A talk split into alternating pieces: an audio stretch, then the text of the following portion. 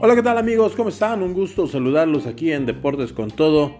Y pues hoy vamos a hablar de dos temas muy importantes en materia deportiva. La primera, pues hoy se dio a conocer muy temprano en la mañana, hoy primero de febrero del 2022, el retiro de Tom Brady del fútbol americano profesional. Thomas Edward Patrick Brady Jr. nació en San Mateo, California, Estados Unidos, un 3 de agosto de 1977 y todos lo conocemos a nivel mundial como Tom Brady. Un exjugador profesional de fútbol americano, el cual jugaba la posición de quarterback y que militó en los Patriotas de Nueva Inglaterra y en los Bucaneros de Tampa Bay. Es considerado también como uno de los mejores quarterbacks de todos los tiempos. Brady jugó al fútbol americano universitario cuatro años en los Michigan Wolverines antes de ser elegido por los Patriotas en la sexta ronda en el draft de la NFL del año 2000. Tras un año como suplente de Drew Bledsoe, se hizo con el puesto titular en 2001 y a partir de ahí llevó a los Patriotas a ganar 6 títulos de Super Bowl, 9 títulos de la American Football Conference y 17 títulos de la Conferencia Americana. Todo ello bajo el mundo de Bill Belichick como entrenador en jefe y en 2020 fichó por los Bucaneros de Tampa Bay con los que ganó el Super Bowl 55 en su primer año en Florida. Para muchos Brady es sin lugar a dudas pues uno de los mejores porque hay que destacar que de forma individual además de los 7 anillos de campeón de Super Bowl Brady fue mencionado por la NFL MVP en tres ocasiones y MVP del Super Bowl en cinco. Además, fue seleccionado 14 veces para el Pro Bowl y 5 veces para los equipos de All Pro. 3 en el primero y 2 en el segundo. Y es el coreback que tiene más partidos ganados en la historia de la NFL, siendo el único que ha superado 200 victorias debido a sus múltiples logros y marcas individuales. Es por eso que ha sido y será sin duda pues uno de los jugadores del fútbol americano profesional pues con más arraigo en la gente, con más arraigo en la afición y pues es el número 12 que ocupaba en su dorso, pues obviamente la gente lo seguirá recordando. Aquí habrá que ver qué seguirá en la carrera de Brady. Eh, se retiró pues ya, ya eh, con pocas lesiones afortunadamente y pues lo hace en un momento importante. ¿Qué seguirá en la carrera de Brady? Pues seguramente tendrá muchas oportunidades. Podrá ser seguramente invitado con alguna, en, alguna de las franquicias de los equipos de fútbol americano, pues a participar como, pues como siempre sucede con estas grandes estrellas, a formar parte de las directivas, a lo mejor verlo eh, ahora del otro lado, o simplemente también pueda tomarse un descanso y después volverse comentarista deportivo, recordando que en los Estados Unidos hay una gran oferta de medios de comunicación que seguramente estarán muy interesados en tener a Brady en sus filas. Y bueno, pues evidentemente uno de los más grandes, de los jugadores más exitosos de la NFL dice adiós y por supuesto que esto pues a muchos los ha eh, desilusionado, pero a muchos otros pues también mm, los llena de alegría. ¿Por qué? ¿Por qué alegría? Porque se retira sano, se retira con pocas lesiones, se retira pleno y por supuesto dejando una serie de marcas que serán sin duda alguna difíciles de que otros quarterback puedan llegar a igualar todo lo que Tom Brady hizo y logró en materia de jugador profesional de la NFL y sin duda alguna, pues el legado de Tom Brady va a perdurar por muchos, muchos años en la mente de todos los aficionados de este deporte de los emparrillados. Bueno, vamos a continuar. Vamos a platicar ahora de algo que es inevitable, hablar de la selección mexicana de fútbol.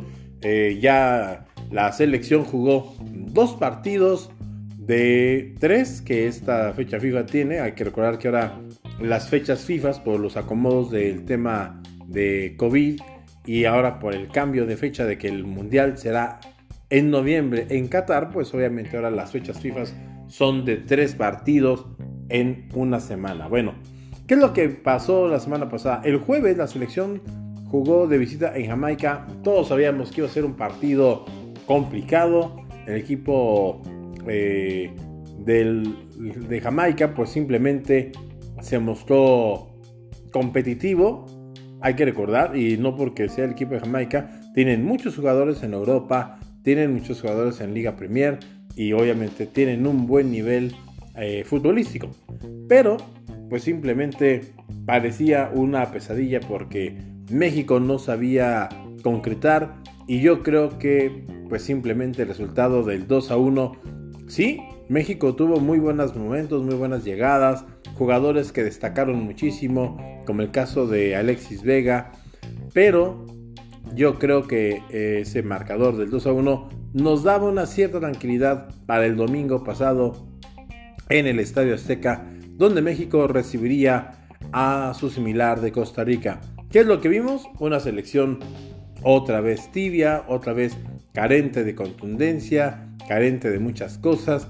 Y bueno, pues ya está muy cansada la afición, ya vino el famoso fuera tata y también pues obviamente la gente pues ya se cansa de ver a su selección pues siempre cada cuatro años en procesos mundialistas pues la ven y la ven sufriendo, la ven que no se conectan.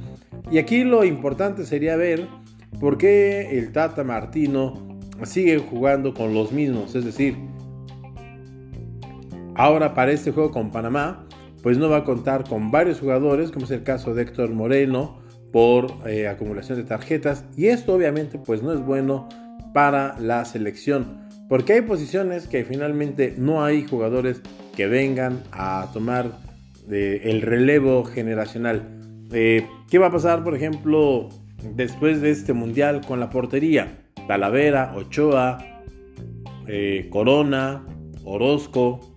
Son porteros ya de más de 30 años y por supuesto para el próximo mundial ya no van a llegar.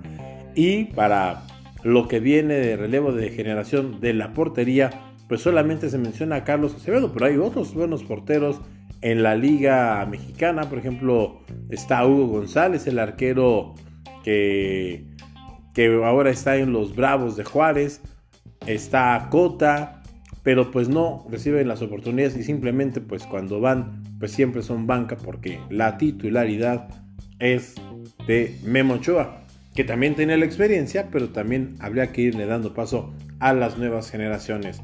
El mellizo Funes Mori, la verdad, se ha cuestionado mucho su, su desempeño en la selección, en los encuentros que tiene la oportunidad, que son prácticamente en todos, siempre va a titular.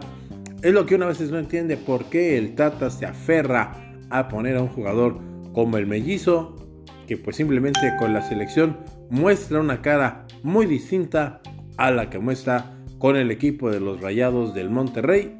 Y ahí es donde nosotros no sabemos qué pasa si no se conecta o el vestidor está roto o simplemente pues no, no es su objetivo estar en la selección y simplemente llega a un beneficio más económico, porque hay que recordar que cada jugador, conforme tiene llamados a selección mexicana, sus cartas tienen un valor y cada jugador que juegue, valga la redundancia, cada jugador por juegos de titular, por goles, obviamente eso pues los clubes, los representantes los usan a su favor para negociar mejores salarios, mejores condiciones económicas de los futbolistas. Así que creo yo que Martino tampoco hay garantía de que use a Raúl Jiménez porque ya venía tocado. Y esa es otra de las cosas. Si ya sabíamos que Raúl Jiménez tampoco había jugado con el equipo del Wolverhampton allá en Inglaterra, ¿para qué convocarlo si sabíamos que venía lastimado? Arriesgarlo, a que en el viaje pues simplemente haga trabajo regenerativo, mejor lo hubieran dejado con su club. Traerlo para que esté en la banca no le veo caso y es una tristeza. Yo no sé por qué eh, Martino se aferra a poner al Chucky, que sí, tiene mucho nombre y es un buen jugador, pero que no, no, no ha estado fino en esos momentos. Igual el Tecatito Corona tampoco ha estado en su mejor versión y bueno, ahí parecía más berrinche del entrenador de querer poner a los que a él le gustan o simplemente a lo mejor los que él, aún sabiendo que están fuera de ritmo, le gustan y habiendo mejores jugadores como el caso de Diego Laines, de, eh, de Henry Martín, de Alexis Vega y obviamente, pues sí, conjugarlo con los otros jugadores como puede ser a lo mejor el Chucky, pues podrían funcionar. Pero lo que no podemos entender como aficionados y como comunicadores es estos fracasos. La selección mexicana en un pronóstico se decía que de estos nueve puntos la selección tendría que buscar generar por lo menos siete. Lleva cuatro de seis. Vamos a ver cómo le va ante Panamá mañana miércoles 2 de febrero en el Estadio Azteca porque el equipo panameño viene jugando bien y el equipo mexicano viene jugando mal. Así que vamos a ver qué sucede con la selección mexicana. Ojalá no haya que llegar a un repechaje que sería con un equipo de Oceanía, pero pues para qué volver a tener que sufrir y sin lugar a dudas, pues Martino Martino, si no saca un buen partido mañana, va a tener una presión muy muy fuerte. Y también hay muchos jugadores que ya la playera de la selección les está pesando mucho. Cuídense mucho, seguimos en contacto, síganme en el Twitter como arroba y nos escuchamos todos los miércoles a las 4 de la tarde en Deportes con Todo a través de Poder Ciudadano Radio. Soy Adolfo Rivera, pásenla bien y hasta la próxima.